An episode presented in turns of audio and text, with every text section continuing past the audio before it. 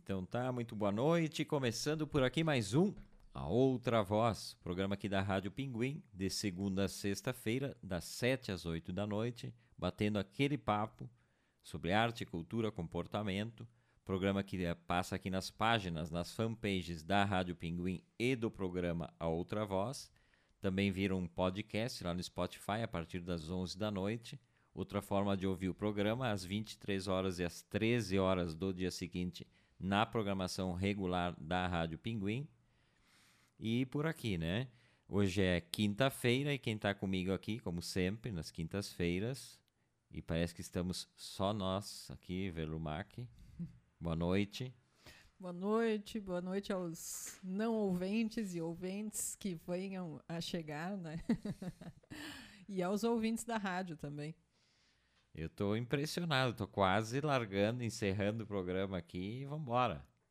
Ah, pois dar... é, será? Vamos dar uma chance. Ou tá com problema, o contador tá com problema. Eu só, acho. Só, vou, só posso pensar nisso, não é possível que todo mundo nos abandonou. Mas tem o pessoal lá no aplicativo também, né? O pessoal no aplicativo acompanha sempre pra gente, então uh, vamos, vamos nessa. É, deixa eu ver se eu botei tudo no ar aqui, tô, tô, tô olhando lá, porque é, sempre esqueço alguma coisa, né? Mas não esqueci, não. É, começar o programa mandando um abraço pro Juliano Flores, ele que é um apaixonado por rádio, amigo aqui de, de Caxias. Fez inclusive um documentário sobre o rádio de Caxias há uns anos atrás. E hoje ele me mandou uma série de mensagens. Ele estava muito feliz porque está acontecendo por causa do frio, Velumac.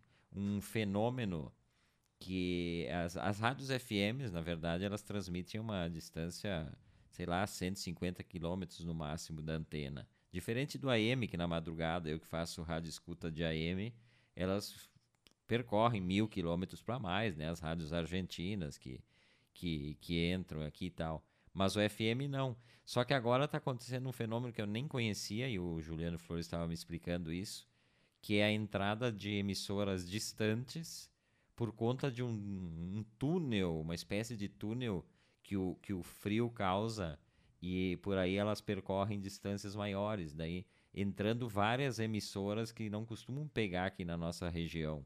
Então ele disse que ele falou com amigos e tal, que é um, é um fenômeno que tem a ver com o tempo frio e que isso é previsão de muito frio, né? Ah, frio gelado. Mas então eu vou ter que falar que hoje, indo trabalhar, eu sempre escuto a Itapema, né? 102.3, não existe mais Itapema há muitos anos. Tá, mas eu chamo assim, né? desculpa aí. Uh, e daí, mas daí do nada entrou uma outra rádio no lugar e eu, eu fiquei inclusive chateada porque não era uma programação que me agradasse. Pensei que era uma alguma rádio, uh, sei lá, comunitária, alguma coisa entrando em cima da, da 102.3, então né, só troquei de emissora, mas vai ver que era isso, então, que era uma interferência por causa do, do frio, é isso? É, é, na verdade ela propaga mais as emissoras em FM. Diz que essa noite vai ser um festival. Até vou brincar com essa, essa escuta em FM aí, que nunca, FM nunca faço escuta, né? Mas isso que dá, Velumar, que não escutar a programação da Rádio Pinguim, né? É que quer meu... ouvir música, quer ouvir playlist de música, a 102 se, se auto-intitula a melhor playlist do FM. Mas o, o meu carro é antigo, ele não tem uh, né, o painel ali bacana, é um rádio comum, então não tem, não consigo usar os aplicativos no meu rádio. Deixa eu saudar então, mandei esse abraço pro Juliano Flores. Mandar outro abraço pro professor Fernando Morgado, lá no calorzinho do Rio de Janeiro, né? Nosso amigo, um grande especialista em televisão, televisão argentina. E aí, quando começamos a conversar, e há pouco antes de entrar no programa, eu estava batendo um papo com o Fernando, que ele me marcou numa postagem, comprou três livros é, sobre televisão e rádio argentina, e me mandou, me marcou na foto e tal, e estava ansiosíssimo para começar a ler os livros, né? Então, mandar um abraço pro Fernando, né? Deve estar tá de bermudinha lá, camisetinha regata, ah, e nós aqui. Inveja. In... Bota inveja nisso. Uh, então vamos saudar também nossos ouvintes e ouventes, né? Miguel Luiz Trois, boa noite Everton, Verlu e ouventes, boa noite Miguel, nosso DJ Thunder, seja bem-vindo, nosso compartilhador More, né? grande compartilhador. Tem o selinho, né? Maior compartilhador, selinho Pinguim pro Miguel Luiz Trois. O Luiz Marasquim Abrianos, boa noite, Everton, Verlu, Old Dog e todos os amigos ouvintes. Boa noite, Luiz, bem-vindo também. Luciane Macali, Ângela e José Carlos Tiqueleiro, aquele trio, né? O trio de todas as noites aqui também. Dando seu boa noite. Boa noite, gente. Obrigado pela companhia. Bem-vindos todos e todas. Vamos ver quem mais aqui está chegando. Não, aqui o pessoal que já, já estava ali. Me engana aquele número ali. É... Verlumac. Estamos Fala. nos aproximando. Hoje é o programa número 197 e está hum. chegando a festa do programa 200. Hum. Já estamos preparados? Já estás preparada para a festa? Vestimenta? Como é que vai ser essa festa? Já está bem, bem. Olha, acho que eu vou alugar um vestido, né, para um evento tão formal assim, tão pomposo. Não fui atrás ainda, mas acredito que agora, nesse período né, de pandemia, que, que não está acontecendo muito evento, seja fácil conseguir um vestido, né? E como gostas de, de pechinchar, né, a minha recomendação é fazer o seguinte. Pega um vestido bem verão, está muito frio naquele dia. Todos os vestidos são bem verão, né, para as mulheres, independente do frio eles vendem, o, eles alugam vestidos que são de verão e a mulher tem que botar um casaco, alguma coisa. Ah, não, eu achei que tivesse vestido de inverno e vestido de verão. Eu fosse... nunca vi, ao menos. E que Sempre... seria mais barato, né, nessa temporada. É, seria bom, mas não é o caso, acho. É, e eu quero saber o seguinte, a pergunta é a seguinte, teremos no estúdio é, drinks e acepipes? Ou vai ser a seca, programa 200, só uma fantasiazinha e nada de, de, de coisa para bicar? Acepipes. que idade tu tem mesmo? Eu tenho mais ou menos a idade do, do, do Slack. Esses dias comentei com o Verlumac que eu gostaria de ter um Slack como um cara que estava aparecendo em algum filme, algum programa de televisão e Verlumac me, me olhou revoltado e disse assim: O que, que é Slack? Essa eu fiquei surpresa, porque Slack é todo mundo sabe, não precisa ser tão antigo assim. Nunca chegou Slack Ainda não entendi direito o que, que é o Slack. Entendi que é uma calça. É o problema que. É uma calça, claro que é uma calça. O problema é que eu acho que enrolante não chegou Slack ainda. Não sei como é que chama. Tá lá. chegando, parece. Parece que vai ser moda agora do, da década 2020, 2030, mas não chegou ainda, né? Porque a década está no início aqui. Mas não foge do assunto. Teremos os acepipes e eh, os drinks aqui para brindarmos durante o programa? Olha, poderemos ver com a produção para providenciar, né? Uns acepipes. Não sei se vou encontrar acepipes na cidade, mas. liga para os lugares e, diz: Ah, eu preciso de acepipes. Será que eles sabem o que, que é? Que coisa chique, né? Acepipes. Acepipes. Fe... Agora, pode ter acepipes dos mais variados, aqueles enroladinhos. Isso é do tempo dos acepipes, né? Aquele enroladinho. O que, que, que, tu quer então de acepipes? Enumera aí para eu Coisas poder... muito, muito vintage, assim, né? Tradicionais. Tra... Não, mas que se chamam acepipes, assim, não salgadinho. Eu não sei o que, que é o acepipe em si. Nem eu sei direito, só acho bonita a palavra. Não, mas tem algumas coisas que se faziam, os enroladinhos, um. Sempre se usando palito, né? Ah, aquele palitinho de, de, de sanduichinho, assim, pão, uh, cenoura, queijo, presunto, pão, pepino. Mas tu não gosta de nada que vai começou, nesse acepipe. Já começou a botar coisa que não deve. Não tem que ficar eh, enfeitando, firulando em cima. Inclusive, hoje eu li no, no o Marcos Nogueira, que é o blogueiro lá da Folha de São Paulo, tem a coluna uh, Cozinha, Cozinha Bruta. Bruta. Faz colunas ótimas sobre a questão da alimentação, ele detona, né, a questão gourmet e tal. E aí a coluna de hoje é a seguinte: o mundo seria bem melhor sem a pimenta biquinho. Ele é sempre muito hum, polêmico, né? Eu gosto de pimenta biquinho. Eu, eu acho a mesma coisa que ele acha. O que, que ele acha? Ele disse o seguinte, ó. Pimenta biquinho, para quem tem a sorte de não a conhecer, é aquela pimenta pequena em forma de gota que não arde e costuma ser vendida em conserva de vinagre. E ele acha completamente desnecessário porque quando ela é colocada, ela acaba dando aquele sabor de pimentão, só que muito mais potente, e acaba mascarando um monte de coisa. E aí ele diz que o povo mete punhados cheios de pimenta biquim em qualquer coisa. No arroz, na farofa, no vinagrete de churrasco, no recheio da linguiça. Ah, eu já vi linguiça recheada de pimenta biquinho. Péssimo. Daqui a pouco vão tacar biquinho no brigadeiro e no açaí, diz ele. Não tem já? Porque ele... chocolate com pimenta tem, né? E aí ele termina dizendo assim: você afasta o biquinho para o canto do prato, vai comendo tranquilão e de repente engole outra que se moqueou embaixo do feijão. Isso é cruel, isso precisa acabar. e aí tem uma série de coisas que as pessoas botam em alimento que não dá para entender por que, que elas fazem isso. Por isso que eu disse que já começou a botar sanduíche é sanduíche, é presunto, queijo, cenoura, pepino, isso é outra coisa, isso é a salada, não tem que ir no, nos acepipes, do pepino. Não gosto de pepino.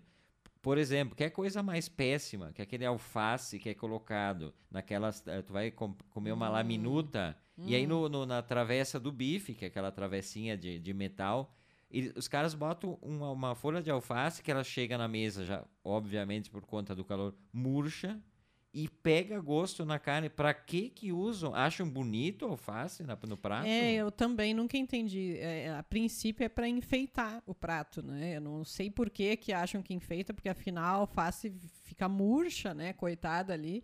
Porque assim que coloca uma coisa quente, ela né, quase se liquefaz, a alface.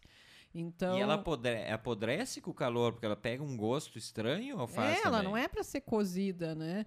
Mas também aqui em Caxias é, é pior ainda, porque o pessoal usa essa alface embaixo de, de por exemplo, filé abraçadinho, né? Não sei se o pessoal conhece o filé abraçadinho. Não, porque eu acho que é uma coisa muito de Caxias, o filé abraçadinho. Que é um filé Uh, que é envolto com queijo, né? É um, tipo um filé frito envolto com queijo, mas coberto com molho de tomate. Normalmente o tomate feito na chapa, assim, né? E eles costumam botar também uma folha de alface embaixo disso. Não tem nenhum sentido, porque inclusive tem um molho de tomate, né? Uma coisa que. E bauru, eu já vi também aqui na cidade, fazem o bauru, que é no prato. Também colocam uma folha de alface embaixo, que também vai molho normalmente, né? O molho de tomate por cima. Não, aí já, é, aí já tem, tem, tem controvérsias esse molho. Bauru, o bauru típico aqui da região, é o filé ou o bife, tanto faz, é, coberto por fatias de queijo, queijo e presunto derretidos em cima e embaixo. O presunto tem que estar tá bem tostado, não é jogar aquele presunto meio morto lá. Uh, cru, meio cru, assim. Tem que estar tá frito. Tem que estar né? tá bem frito, chegar a fazer casquinha, assim. E talvez um tomate é, fatiado dentro. Essa do molho já é uma invenção que já fizeram hum. outra coisa também e de, desvirtuaram. Eu não gosto. É para comer o bauru, é bauru. Filé abraçadinho. Na verdade, o bauru, esse é quase um abraçadinho, só que tem a mais o presunto. É, por isso né? que eu digo, é uma eles, desvirtuação. Eles mudaram a receita, é. Porque, e, e, sabe que o bauru, realmente o bauru que a gente come por aqui é só aqui, né? Não tem. É, eu não. Antes de vir morar em Caxias, eu nunca tinha comido bauru assim no prato. Uma vez eu encontrei com um senhor na fila do, do aeroporto que era de Bauru, lá no São Paulo, e começamos a falar sobre Bauru. E o Bauru deles não tem nada a ver com que, nem o que a gente come em Porto Alegre, nem o que a gente come aqui. É outra coisa também. É. Mas Bauru é o nosso. Bauru é é aquele ali, tradicional. Uh, outra coisa que botam, aí é péssimo também, que, que, me dá nojo, inclusive. Sério que me dá nojo.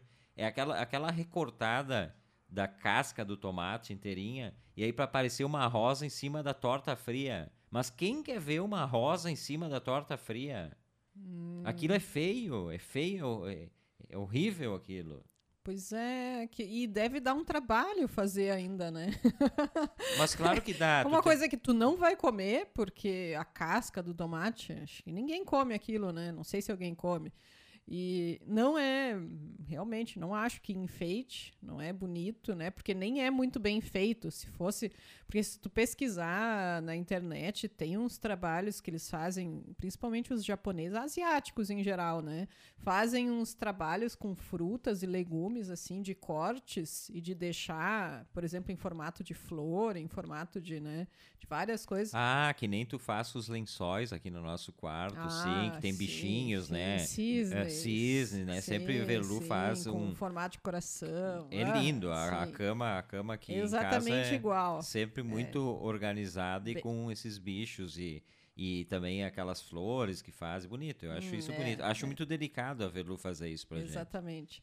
Mas como eu estava falando, né, os, os asiáticos costumam, tem, tem muita gente que faz, né, esses desenhos, esses é, na verdade são cortes, né, que transformam, são como se fossem esculturas nos alimentos, mas daí são coisas extremamente elaboradas, né, super bonitas e que dá pena de comer de tão bonito.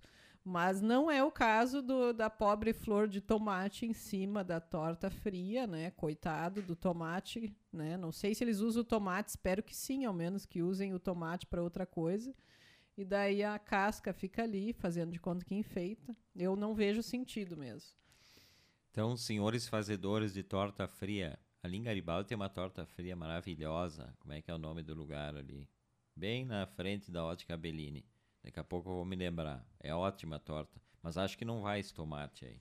Outra coisa que não tem que botar a torta fria em cima é azeitona. Ervilha eles botam. Cenoura. Muito. Ervilha e cenoura. Cenoura. E às vezes um, um, temperinho verde, assim, uma folhinha, assim. Se o cara que faz tá com vontade de comer cenoura, ervilha, come aquilo, mas não botar em cima da torta fria. Outra coisa que Velu odeia é o cravo no beijinho, né? No docinho. Ah, é, mas isso é, é, Acho que é tradicional, né? Não sei. Eu não gosto de cravo. Porque para mim todo doce fica com osso de cravo. Cravo é uma daquelas coisas que realmente Estragam marcam, tudo. né? É como né, ele estava falando ali do, do, do, pimenta biquinho. Eu não acho que a pimenta biquinho marque tanto assim o sabor, mas o cravo é algo realmente muito forte, marcante, assim como canela, né? Que é outra coisa que às vezes botam. Tinha, inclusive, no Arco da Velha, mais de uma vez, eu pedia uma torta, né? Olhava, escolhia a torta. Aí quando chegava a torta cortadinha assim no prato, eles tinham enchido de canela por cima, mas era uma torta que não ia canela e canela. Pode canela para enfeitar, isso é. também boto nos pratos às vezes. Por né? quê, né? Porque afinal canela é um ingrediente que, que, que muda o sabor do que tu tá bastante, comendo, da, da, torta, né? Então era uma torta que tu ia lá, escolhia, não tinha, daí quando chegava na... ali para te comer, tinha um monte de canela por cima. Aí não dá, né? É Outra coisa que, que, que, que, que é chato também, eu, eu ia falar do, do, do, do, do pó de canela, né? Mas aquelas coisas que eles fazem pintura no prato ali. Bom, eu não frequento tanto restaurante assim, metido a granfino, que fazem desenhinho e uma coisa que passa daqui para lá e tal. Mas eu acho isso também desnecessário. Para quê, né? Ah, mas isso ainda às vezes dá uma enfeitada realmente, não prejudica o sabor. Às vezes até alguma coisa meio gostosa ali, uma coisa ah, um, uma coisa mais docinha, né, que dá um contraste ali com o salgado. Então, outra coisa desagradável é o cravo, tu, tu, tu encontrar ele no sagu, né? Ah, isso tá, é terrível. se, se dá o gosto, se é importante, eu acho desnecessário, mas se quer botar, Uh, tem gente que faz um saquinho com algum tem tecido, Tem aquele né? saquinho do, da, do chimarrão, do da bomba, É, né? da bomba de chimarrão, bota ali dentro os cravos e daí depois tu tira, né? Porque imagina que ficar catando os cravos depois é difícil. E aí, aí se eu tô comendo um sagu e aí eu acabo pegando sem querer um daqueles cravos, aí eu não como mais, eu fico com nojo, eu tenho nojo de pegar objetos estranhos que não condizem com a comida. O meu cérebro tá registrando, ó, tu tá comendo sagu e aí daqui a pouco vem um, uma coisa que parece uma pedra, um pedaço de madeira, chupar uma madeira, e aí eu não, eu não consigo tirar, assim, se eu pegar, tá, tá esquecido. É, tu também é bem chatinho, né? Então fica com Dá para comer, tira pro ladinho ali e come. Não, mas é, é aí que, que entra essa questão. Selecionar dentro da comida o que tu não quer ter que ficar separando, é chato isso aí.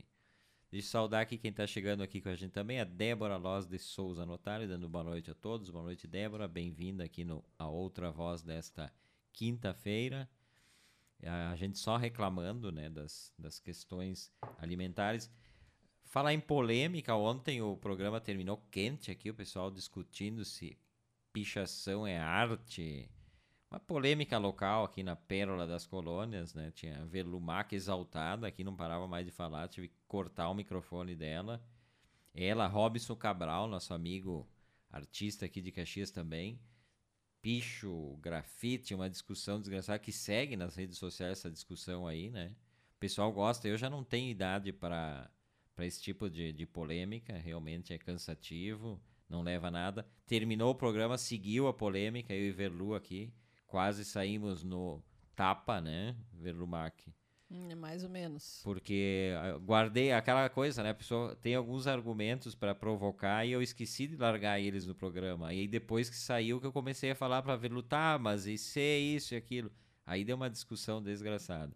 E aí acabou que não deu tempo de Verlu falar sobre o que ela tinha para falar uhum. ontem, né?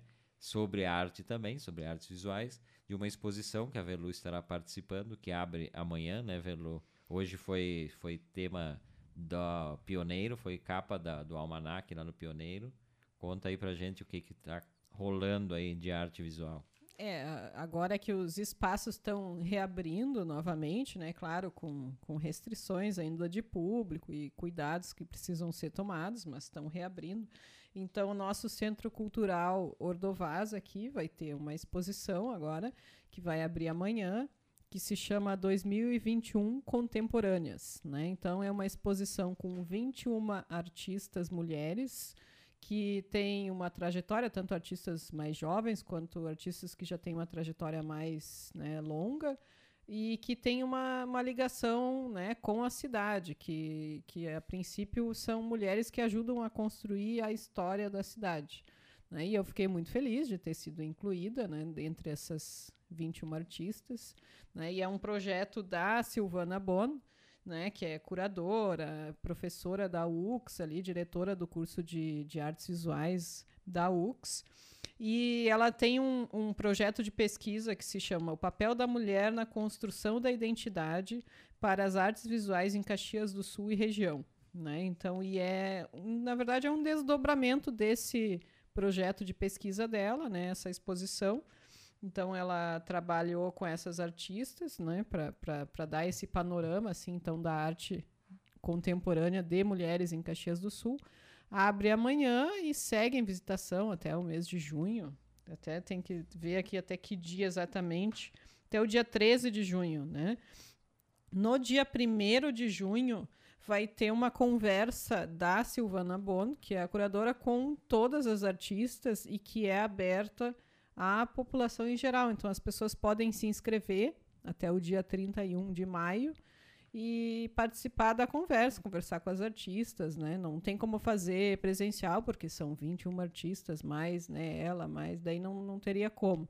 Então vai ser virtual a conversa, mas dá para se inscrever no site da prefeitura, no site do Ordovaz, né? E dá para visitar também a exposição virtualmente. É o que ia perguntar agora. Tem possibilidade então de ver à distância a exposição, Sim. todas as obras. E é, no, é porque são obras que, que fazem parte do acervo, né, do museu do Amarp aqui de Caxias, né, que é o museu ali que Associação dos Amigos da uh, Amigos de Caxias. Não. Das Artes de Caxias do Sul. Eu não sei agora.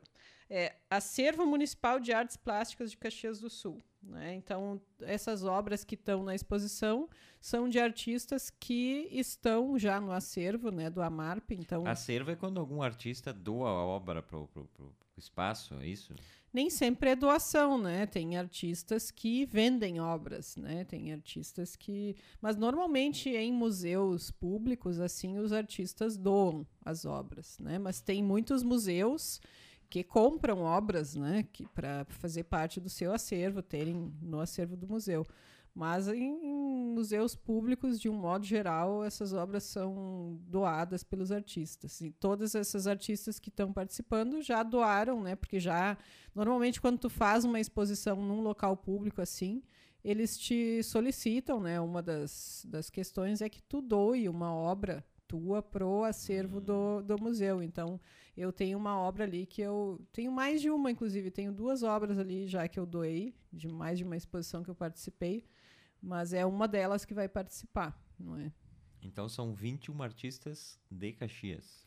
De Caxias, não necessariamente que, que estejam morando, inclusive pode até ser que não estejam morando, mas ou elas são de Caxias, né, estão morando em outro lugar, ou elas não, eu por exemplo não nasci em Caxias do Sul, né, mas vivo aqui e, e tenho uma relação com a cidade agora.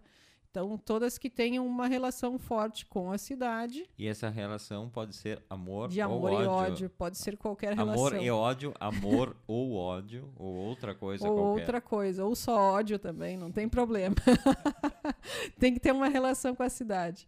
E então é isso, tá, tá, A partir de amanhã já dá para visitar, né, virtualmente e presencialmente. E depois tem a conversa dia primeiro.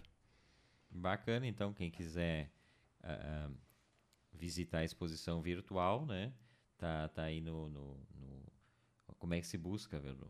Tu pode, pelo Google, busca no Centro de Cultura Ordovaz, né? Vai ter o site ali, daí tu consegue entrar nas exposições virtuais.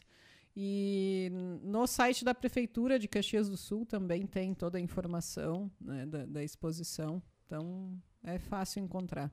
Tem pichação também, não? não eu assim não sei uh, os trabalhos de todas as artistas né não, mas pichação em si acho que não vai ser porque como são obras que estão no acervo né pichação não vai estar no acervo do museu então não não deve ter nenhuma pichação Velumac, que nunca faz propaganda aqui, mas está liberado a fazer a propaganda, velumac.com, né, o site com todo o trabalho da Velu, ou quase toda a produção da é, vida é artística. É uma né? seleção do meu trabalho, né? um recorte, na verdade. Não tem como ter tudo, porque tem, tem muita coisa, ficaria até chato para as pessoas, mas tem uma boa quantidade de obras no meu site lá. Uma polêmica que eu li ontem, esse é outra voz desta quinta-feira, não anunciei o programa ainda, né? Para quem ouve no rádio é ruim pegar o programa andando e daqui a pouco não sabe o que está acontecendo. Outra voz desta quinta até às oito, batendo um papo sobre arte, cultura, comportamento e o Everton Rigatti, Velumac, batendo um papo com todo mundo que nos acompanha. E uma das polêmicas da semana é a questão do, do vazamento, né? O filme Marighella, que conta a história do daquele cara que lutava na guerrilha no, no, no Brasil, é, dirigido pelo Wagner Moura e produzido pelo Fernando Meirelles, o todo-poderoso da, da O2, né? O, um dos diretores mais importantes do Brasil, Fernando Meirelles, né? Cheio da grana, a O2 é uma empresa poderosíssima, tem uma estrutura assim impressionante. E aí a, a, polêmica é porque o filme ele acabou estreando nos Estados Unidos agora e ele está programado para estrear no Brasil em novembro só. E aí o que, que aconteceu? Foi pirateado, já está rolando por aí cópia, cópia do filme na íntegra, assim, e com qualidade boa. E aí eles estão muito revoltados com isso. E aí teve, teve um monte de, de, de reuniões e tal, da O2 e tal. E, mas é estranho, né? É lançar um filme, a gente está em maio, lançar um filme nos Estados Unidos em maio e deixar a estreia no Brasil para novembro, criando essa, esse ato aí de tantos meses, num tempo em que essas coisas de pirataria, elas, elas acontecem, acontecem quase que instantaneamente. Tem gente, não sei como é que foi o caso aqui, mas tem gente de dentro de produtoras, às vezes, que tem acesso e dá uma, uma um jeito de passar adiante, né? E a gente vive um tempo em que o, o que, que é pirataria? É crime pirataria? O que, que é, o que, que não é pirataria? A gente faz isso o tempo todo, a gente baixa filme, a gente uh, baixa música, uh, tudo que é coisa que a gente quer, imagens, né? Então, eu não sei se, se já não está na hora de modernizar esse sistema de distribuição. Então, lança o filme já, bota em streaming no, no dia seguinte. É, acho que fazem muita onda também, né? Normalmente, não sei se é o caso aqui, querem lançar próximo a uma data, né? Uma efeméride que tem a ver com o filme, para chamar mais atenção. Mas aí fica nessa lenga-lenga e acontece isso aí. Quando o filme estrear no Brasil, já todo mundo já viu, quem quer ver o filme. Então, eu não sei. Eu não sei se, se esse pensamento não está muito atrasado ainda. É, não sei, talvez deu algum problema que, que. Porque aqui no Brasil provavelmente ele lança quando ele quiser, né? Agora, até porque é uma empresa realmente poderosa, mas talvez nos Estados Unidos ele tenha sido obrigado a lançar antes, por algum motivo, não sei o que, que aconteceu, ou se está num festival, alguma coisa. Na verdade, o filme ele tinha estreado no Festival de Berlim. Foi hum. muito ovacionado, muitos aplausos pro filme e tal. E no Brasil ele tava. Ele, ele, eu me lembro que deu um problema aí, ele ia estrear em 2019, no Dia da Consciência Negra. Ah, nossa, mas então é um filme que já está pronto. E aí eles foram segurando, segurando por causa da pandemia e tal, ah. para estrear nos cinemas, aí não dava e tal. E aconteceu isso, ele acabou estreando, porque acho que nos Estados Unidos já tá, já tá liberado. Ah, sim, claro, aqui. porque nos Estados Unidos já, sei lá, 60 e poucos por cento da população já tá com a primeira dose, né, da vacina.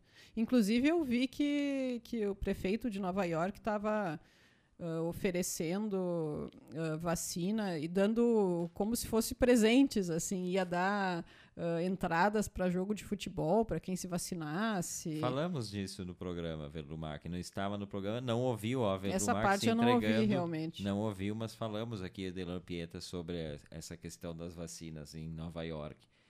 Mas, e aí o Fernando Meirelles diz o seguinte: por alguma razão, as pessoas acham que roubar fruta na árvore ou assistir filme pirata não é roubo.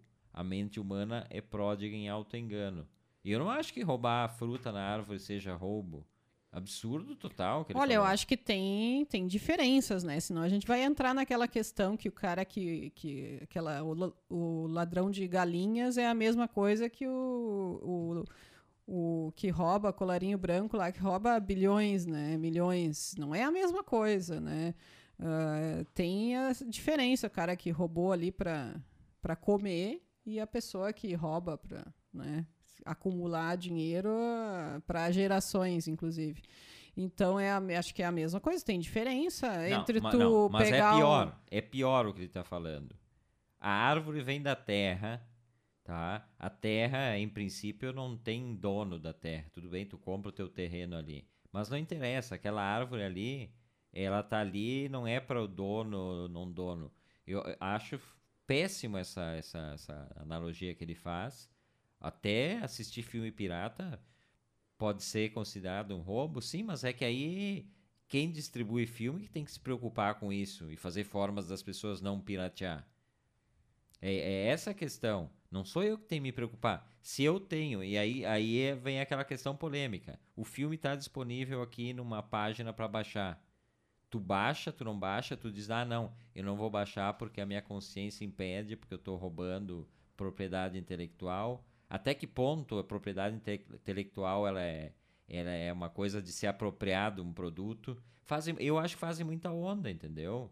Fazem muita onda com filme. Tem gente que faz filme e nunca o filme nunca é mais exibido porque ninguém pagou o que queria. Tem, tem uma série de questões aí, né? Então, eu acho muito, muito discutível é, isso. De... Acho que além dessa questão de é roubo ou não é roubo, tem que se saber que atualmente isso vai acontecer. Né? Inclusive, acho estranho que não tenha vazado antes, já que esse filme está pronto né, desde, sei lá, 2019, 2018 deve ter sido feito. Poderia, inclusive, ter sido vazado antes já. Uh, acho que demorou para acontecer, mas no momento que passa, começa a passar nos Estados Unidos, Inclusive, tem gente que assiste o filme e filma o filme. Isso acontece, às vezes tem umas versões be piratas bem ruins, a qualidade. Sim, filmado na sala. Que os né? caras vão no cinema e filmam o filme da tela, né? E, e botam ali para baixar, quem quiser baixar. Então é uma coisa que vai acontecer. Acho que não é, não deveria ser uma surpresa para eles isso acontecer. E tem que se adequar um pouco ao tempo, eu acho, né? No momento que tu sabe que isso vai acontecer, de repente lança antes aqui. Né? O, a Netflix é uma que faz o filme e logo bota tudo para assistir ali. Não tem mais isso de ficar esperando. Né? Uma vez lançava um filme nos Estados Unidos e, e, chegava aqui um ano depois. Agora não tem mais isso. Né? Lançou lá, tem que lançar aqui também, senão não tem sentido. É, essa ideia de, de filme na sala escura, no cinema, acho ótimo se, se fosse possível. Né? Mas já acabou isso aí. Isso é uma coisa muito de, de, puristas e tal, que não tem mais. É que outra questão também a ser pensada é essas pessoas que estão baixando, elas iriam no cinema, né? Eu acho que se a pessoa está baixando para assistir em casa, ela também não ia ir no cinema assistir. Né? Se ela quer assistir no cinema, ela vai. As pessoas que querem assistir no cinema vão, eu acho. Né? Diferente de, sei lá, a pessoa que nunca vai no cinema e só vai esperar chegar na Netflix ou em alguma plataforma de streaming ou vai baixar. Então, eu acho que o público realmente do filme que assiste no cinema não, não acho que seja prejudicado nesse ponto. Inclusive tem o Tropa de Elite, né, que, que foi comercializado antes de ser lançado nos cinemas em DVD na época. Esse, esse, esse nesse caso aqui eram sites que estavam uh, botando à disposição para baixar. Mas o Tropa de Elite, eu me lembro de toda a polêmica, porque se encontrava nos camelôs do Rio de Janeiro, lá o filme, antes da, da estreia. Né? que foi uma grande bilheteria, inclusive. Pois é, que fez muita propaganda pro filme, foi um sucesso o filme, inclusive de bilheteria, né? As pessoas foram assistir igual no cinema. Então acho que acaba criando até uma publicidade aí maior para o filme, né? No momento, ai, vazou o filme. Ou às vezes isso é até uma coisa planejada, esse vazamento, para dar mais publicidade para o filme. A gente não pode duvidar também disso, né? Será que tem pira pirataria do A Outra Voz? Será que tem gente que está gravando e distribuindo o programa Outra Voz para todo o Brasil, todo mundo, Verlu? Olha, se estiver fazendo isso, já fica nosso agradecimento, né? Muito obrigada, continue fazendo, né? Imagina nós com legendas em, em árabe, em japonês, passando no mundo inteiro, o pessoal querendo conhecer quem é o, a outra voz. Importante, né? Hoje eu tava rindo porque eu li no, eu vi um compartilhamento do dessas coisas que as pessoas não leem a, o conteúdo, o contexto da história e vão compartilhando. O programa Outra Voz foi compartilhado pela, pela Nice Lima, eu contei ontem, da, lá da, da Frei Caneca FM, né? Uhum. E ela compartilhou, dizendo que a gente tinha citado a rádio e tal. E ela botou ali na página dela. E uma pessoa compartilhou da página dela, e o texto da pessoa era dizendo assim: é assim que se faz rádio pública e tal. Mas o vídeo era do programa Outra Voz. Ele, ele achou que o A Outra Voz era um programa da Frei Caneca FM. Ah, não, mas a gente não se ofende também. então, a partir de hoje, a gente faz parte da grade de programação da Bacana. Frei. Bacana. Além de estarmos, então, na Rádio Pinguim, né? Estamos em mais uma rádio, né? Rádio Frei Caneca. Deixa eu saudar aqui quem está chegando também, o Emílio Roberto Wilde. Boa noite, boa noite, Emílio. Bem-vindo a outra voz de hoje. Vamos ver quem mais aqui chegou. Tem gente. Bom, depois nós vamos fazer o. Nós vamos fazer a chamada, chamada né? No final do programa. É. Hoje tem um monte de falta que eu tô, tô percebendo aqui. Nós vamos ter que ter uma conversa com cada um desses nossos ouvintes, né? Tem o um número máximo de faltas, né? Senão roda por falta, é isso? tu já rodou por falta, Everton Rigatti? E eu já rodei por... não, eu não cheguei a rodar por falta, porque eu paguei, eu paguei uma penitência que foi correr, já contei aqui no programa, ah, correr com a Não, em educação física ainda. É, é. educação física. não, olha, se puxou, hein? Educação física é uma das coisas mais chatas que tem. Uma coisa é praticar esporte, outra coisa é tu ter que eh, fazer o que o professor escolhe naquele dia. Hoje vão jogar basquete, amanhã vão jogar sei lá. Futebol, handball. Handball, que é o jogo mais chato do universo. Esse é o classicão, né, de, de mulher... ensino médio. As meninas sempre tinham que jogar handball no meu colégio de, de primeiro grau. Que coisa mais inútil. Eu era péssima. Das, ou última ou penúltima a ser escolhida sempre nos times.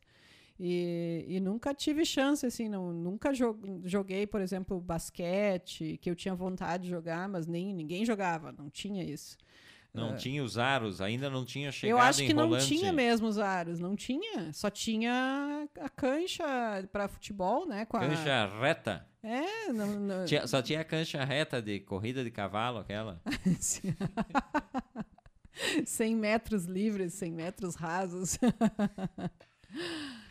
não, e aí eu, eu paguei a, a pena carregando fogo simbólico no 7 de setembro fiz o meu papelão lá. Passou essa vergonha, daí eles acharam que merecia. Aí pelo... anulou minhas sete faltas, assim, hum. porque realmente. E no, o nosso, nossa educação física era no contraturno. Então tinha que ir à tarde, subir aquele morro infeliz ali do. Já era a educação física isso, subir o morro. Sim, o morro do ginásio é, um, é forte a coisa. Então tinha que subir para fazer o. Chegava lá morto já, né? Não, chegava aquecido já, já chegava pro jogo, né? Ainda bem que eram todos jovens, porque senão a pessoa sobe hoje aquele morro lá, chega lá em cima, já chama o SAMU, né? Não, é óbvio que iam ser todos jovens, né, Velu? A pessoa não vai estar com 60 anos Sim, fazendo ensino médio, tô né? falando, né? Ainda bem que eram todos jovens, porque senão, se fosse hoje fazer isso... Esse é Outra Voz desta quinta-feira. Eu, Everton Rigatti, Velumac, batendo aquele papo com todos os nossos amigos ouvintes e ouventes e os internautas, né, também. Uh, o pessoal que vai acompanhar depois ou o pessoal lá no podcast posteriormente. Pessoal agora no aplicativo, eu sei que tem gente ligada no aplicativo. A Rádio Pinguim é Fogo, ela faz monitoramento quem está ouvindo. Não, mentira. É só só aparece o número de pessoas uh, ouvindo no aplicativo, não a identificar identificação. Porque daí Nome, RG, CPF. Não, tem gente que vai ficar neurótico e não vai mais ouvir nós, né? Número do cartão de crédito com o, o númerozinho ali. Do... tudo já, aparece tudo. Mas hoje, dia 13 de maio, é uma data que, que a história marca, né? 1888, o que se convencionou chamar, e a gente sabe que não é bem assim essa história, mas da abolição da escravatura, né? Promulgação da Lei Áurea pela princesa Isabel, que foi um processo muito lento, na verdade, que começa lá em 1871 com a Lei do Ventre Livre, né? Todos os filhos nascidos de de mães escravas eram livres, mas era uma liberdade muito entre aspas, os, os Sim, eram livres, mas as mães eram escravas e as crianças tinham que ficar junto com as mães escravas. Né? o que, que acontecia? Poderia ter uma opção da, do, do proprietário dos escravos uh, ficar com, com, com essa criança até os 21 anos ou de doá-la ao Estado. Olha o absurdo da coisa. Depois, em 1885, então, vem a lei dos sexagenários, ou seja, os escravos já não, que já não serviam para nenhum tipo de trabalho. e os poucos que conseguiam sobreviver ao trabalho escravo até essa idade, né? Nessa época, inclusive. A idade média de, de vida de um homem adulto escravo que trabalhava nas plantações era 25 anos na época da, da escravidão. 25 anos. Nos Estados Unidos era, era 35 anos, 10 anos a mais do que no Brasil. E aí sim, 1888, então, essa lei que que na verdade uh, deu uma liberdade para os caras uh, não terem mais uh, nem comida, né? Largar os caras sem nenhum, nenhum tipo de, de contrapartida por parte do Estado. Então, por isso que se diz que esse é, essa é uma data não para comemorar a Lei Áurea, mas sim para marcar um dia de luta pela questão do, do, do, racismo estrutural, que até hoje é uma, uma uma praga mundial, né, o racismo estrutural, no Brasil muito enraizado.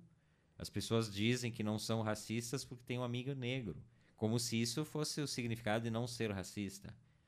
Inclusive a gente fala de um lugar muito confortável, a gente não tem lugar de fala dentro dessa coisa, e a gente fala de um lugar privilegiado sobre essa questão, mesmo entendendo que é importante, mas a gente está super privilegiado e, e, e, no fim das contas, a gente faz muito pouco para ajudar nessa, nessa luta da, da questão de, de eliminar de uma vez o racismo, né?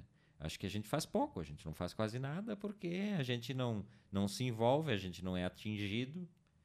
E aí a gente fica fica meio que acompanhando, vendo as, as barbaridades que todo dia aparecem né, nas notícias que tem a ver sim com ser negro da raça negra.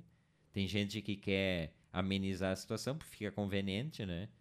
Para quem tá, quem é quem é branco, fica conveniente dizer não, é mimimi, isso não existe, isso acabou. Não acabou coisíssima nenhuma. A gente tem exemplos dos mais variados o tempo todo, né, Velu? Sim. É, e além disso que tu falou, de, de ser uma data assim que, que não resolveu na época, né? Completamente, não resolveu quase nada, na verdade. Mas também tem todo um questionamento, né? Porque a data ficou sendo uma exaltação da princesa Isabel, né, como se tivesse sido ela uma salvadora, né, da, a grande lutadora, quando na verdade os negros lutaram muito para isso, né? E eles não aparecem. Aí já está um, um, uma questão bem racista, né? Na, quando tu comemora uma data e tu dá todo o protagonismo para uma mulher, né? Da, da monarquia branca, né? Tudo bem que ao menos era uma mulher, né? que normalmente seria um homem, mas assim né, uma mulher branca da monarquia, então, e todas as pessoas que lutaram, né, e, e que fizeram muito para que isso acontecesse foram esquecidas, né? Então é uma data também para tentar fazer uma reparação histórica, porque o que a gente aprende no colégio é que a princesa Isabel foi a salvadora da pátria, né? Mas não, não foi ela sozinha de forma alguma. Inclusive, provavelmente nem tinha mais como não fazer isso, né? Deixaram chegar até o momento que ah, realmente não tem mais o que fazer, já tinha sido, né, a, abolida a escravidão em tudo que é lugar do mundo. Aqui estava resistindo ainda, mas daí, ah, então agora vamos abolir. Somos bom. Olha como sou bo boazinha, né? Vamos abolir agora a escravidão. Sendo que fez essa lei aí e não deu nada, deixou as pessoas completamente, né? na mão, né? Acabaram tendo que trabalhar igual para os patrões, né? Agora chamados patrões, então por, por salários de miséria, coisas de miséria, assim, às vezes até por comida trabalhavam, o que continuou sendo escravidão, né? Então, acho que é uma data para tentar fazer uma reparação histórica, né, também. Porque o, o, Brasil, dentro da América, foi o país que mais número de escravos teve, né? Se calcula que na, na América inteira, de 8 a 11 milhões de escravos trazidos da África. O Brasil trouxe 4,9 milhões. Então, metade disso tudo veio para o Brasil. E aí, daqui a pouco, alguém vai dizer: ah, não, mas que o Brasil é maior. Mas numa situação dessa, a gente não tem que saber pensar em, em, em questão territorial. Né? Tem que pensar no absurdo que era. E o tráfico de escravos era uma coisa uh, completamente desumana. O que, que acontecia? Os portugueses, na verdade, eles não se envolviam com o sequestro dos, dos africanos. Era a elite africana que fazia isso. Eles pegavam, uh, faziam armadilhas lá para capturar negros e eles revendiam isso para daí os, os atravessadores, né, os portugueses. É tráfico humano, né? E aí era pago em bebida, rum e cachaça, essas coisas, que era moeda de troca ali. Aí eles eram colocados em galpões nos portos lá da África, ficavam muitos dias, por quê? Porque tinha que lotar o navio. Então eles ficavam dias e dias ali, comendo quase nada e tal, para depois serem colocados nos navios quando lotava. Eh, morria muita gente no, no caminho e tal. Quando chegava no Brasil, parava no porto e aí tinha os, os, os leilões, né?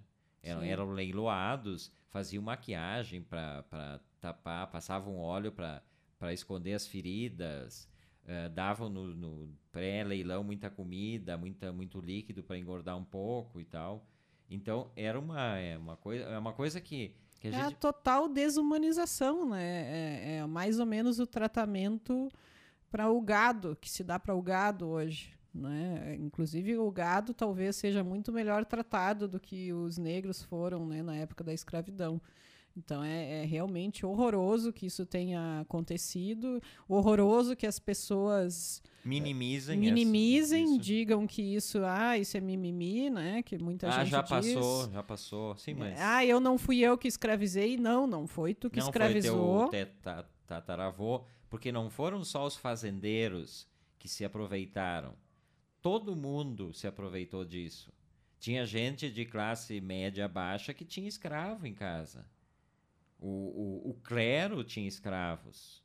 O clero da época defendia a escravidão. Tinha manuais da igreja para como, como fazer eles se tornarem mais uh, menos arredios, né? Eles não podiam olhar, tinha os castigos por olhar para o, o patrão ou tal enquanto que as mulheres negras escravas eram escravas sexuais dos patrões, né? Muitos Sim. filhos uh, foram gerados dessa forma. Elas tinham que amamentar os, as, as, as chamadas, como é que se diz? Amas de leite. Elas tinham que amamentar as filhas e filhos dos patrões. E os seus filhos muitas vezes iam para a roda dos enjeitados, né? Que eram que eram colocados naquilo que tinha na, na frente das igrejas. No Rio tinha uma lá, em todo, todas as crianças que eram abandonadas eram colocadas ali e a igreja dava um jeito de, de doar para alguma família né, que adotava. Que ia virar escravo também, né? E, e, e, coisas que permanecem até hoje, né? Hábitos que permanecem até hoje. Por exemplo, vamos pegar a entrada de serviço. Isso é muito comum em São Paulo. Tem aqueles prédios luxuosos, mas os empregados entram por outro elevador. Não que podem. são, na sua maioria, pessoas né, negras. De...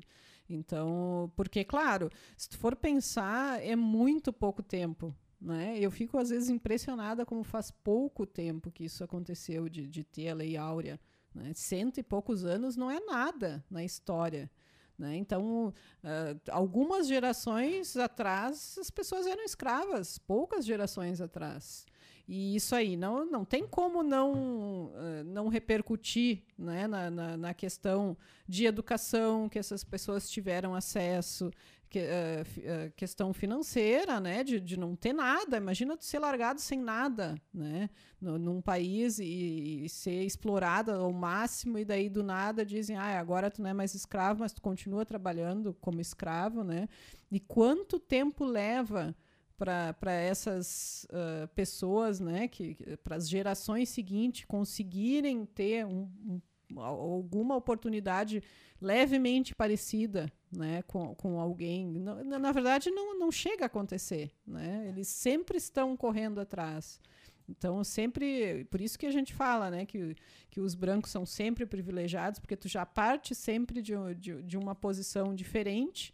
Né? Tu não sofre o preconceito que eles sofrem, porque muitas vezes, mesmo que eles consigam né, uh, alguma, uh, né, enfim, um nível educacional, consigam uma situação financeira, consigam chegar em, em, uma situação um pouco melhor, mesmo assim, eles sempre sofrem preconceito, né? Tu imagina tu ter um filho e tu ir no mercado, né? Isso eu, eu li e ouvi o relato aquela vez que teve aqui na Rádio Pinguim. Uh, tu ter que explicar para o teu filho que se tu vai no mercado, que se ele vai no mercado ele não pode ir de mochila, né? Ele tem que cuidar, não pode ficar olhando, porque tudo, né? A pessoa negra entra no supermercado e os, os, os guardas, né? Os seguranças, que muitas vezes são negros também, né? Aí é, é esse problema também. E, e, que ficam seguindo já essas pessoas, né? Ou ficam de olho, já, já, já são suspeitos antes de, de qualquer coisa, assim. Então, é, imagina tu conviver com isso diariamente, né? É óbvio que isso te prejudica, é óbvio que isso né, vai fazer com que tu, tu tenha muita mais, muito mais dificuldade né, de, de fazer as coisas na vida. Então, mesmo que consiga uma, uma certa, né, digamos, adequação ali, ficar um pouco mais parecido com os outros, mesmo assim tu ainda vai sofrer sempre preconceito. E tem aquela, aquele povo branco que defende aquela palavra péssima que é a tal da meritocracia. Meritocracia se todos partissem do mesmo ponto.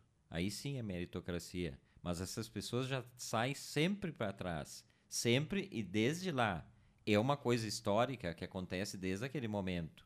E ela vem se arrastando e vem piorando, né? Então não adianta dizer, ah, Uh, aí se pega, tu, tu, falou desse exemplo do cara que consegue sair, né? Consegue uh, fazer uma faculdade, fazer um, um, enfim, ter um bom emprego, consegue ter uma vida digna. E aí os, os caras que defendem a meritocracia vão dizer, ah, viu, a fulano conseguiu... É só querer. Um, é. um em quantos milhões, né? É só querer, e, é. e claro que tem dentre esses, esses negros que conseguem sair, às vezes tem uns que renegam a própria história também, né? Tem isso também. É, e os próprios negros dizem, eu estava lendo Mas na... isso às vezes é uma questão de proteção, inclusive, né? Exatamente, eu estava lendo aqui numa, na, na Piauí, já assisti a Piauí três vezes semana, porque eu, ela chegou essa semana e eu, e eu li. É, tem uma, uma matéria aqui sobre uma, uma, uma doméstica é, que conseguiu entrar para o mestrado. Ela se formou em pedagogia na Universidade, Universidade Federal de Minas Gerais e agora ela conseguiu entrar para o mestrado. Ela trabalhou como doméstica dos 18 aos 38 anos. Ou, e agora, com 39 anos, ela está passando no mestrado, ou seja, ela fez a graduação ainda como doméstica. E o que, que aconteceu? E ela conta, inclusive, que dentro da família dela, os, os irmãos também tinham esse pensamento, tipo, de não casar com uma negra. Olha aqui que chocante que é isso. Porque é, botar mais pessoas no mundo para sofrer. E ela diz, todos os sobrinhos dela são muito mais claros que ela. É triste isso, né? E, e ela conta que agora que ela passou no, no mestrado, e ela, ela conciliou até então, ela cuidava de uma senhora de 90 e poucos anos, e agora ela sempre conciliou para fazer a faculdade, e fez, né? Agora ela passou no mestrado, e aí o que, que aconteceu? Ela tinha como conciliar, ela já tinha se, se organizada toda, porque ela ganhava 3 mil reais por mês, e ela ia ganhar mais 1.500 da bolsa, e ela pensou, pô, eu vou ter um salário 4.500. O que, que aconteceu? O filho mais novo dessa senhora uh, dispensou ela, porque ela, ele alega que ela não ia conseguir conciliar. Mas aí ela já, já, já fala aquela questão, né? Como que eu vou ser empregada doméstica e mestranda ao mesmo tempo? Isso choca, né? A, a elite branca, ela diz, está preparada para ter uma empregada negra que faz mestrado? E aí ela acha que foi demitida por isso, porque ela diz que não teria problema nenhum. O mestrado é muito menos exigente de tempo do que a, a faculdade. Quando ela né? fazia faculdade, sim. Então, tu ser atendido na sua casa como uma empregada doméstica uh, que está fazendo mestrado, a elite se ofende, né? Sim. Existe essa, esse problema, esse problema que as pessoas não admitem. Ninguém é racista, mas desde que o negro fique e essas pessoas pensam isso, né? Desde Abre que não case com a minha filha. No seu lugar, que, né? É, desde que faça o serviço bem feito ali, que é meu empregado, né? Tem, tem tudo isso aí. É nessas horas que se revela o racismo, não é dizer que eu sou racista ou não, né? Porque a princípio dizer que é racista ninguém quer dizer, mas todo mundo é um pouco, né? Todo mundo que é branco é um pouco racista, sim. De uma a, forma A gente está todo menor. dia aprendendo e mesmo a gente que fica se, né? se policiando o tempo todo para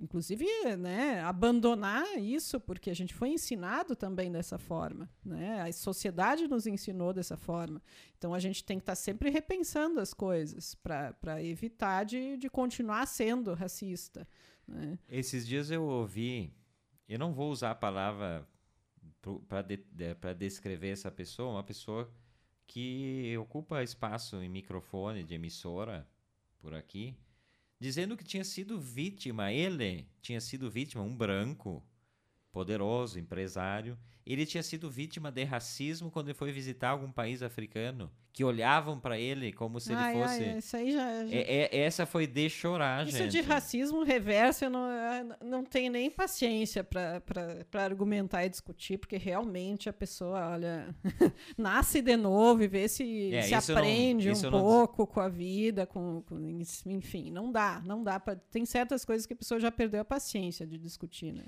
Inclusive, hoje eu li aqui na, no, no Sul 21 né, uma pesquisa que foi feita com, com policiais. Oficiais negros negam que brigada militar seja racista, mas temem ser abordados sem farda pelos colegas, pela polícia.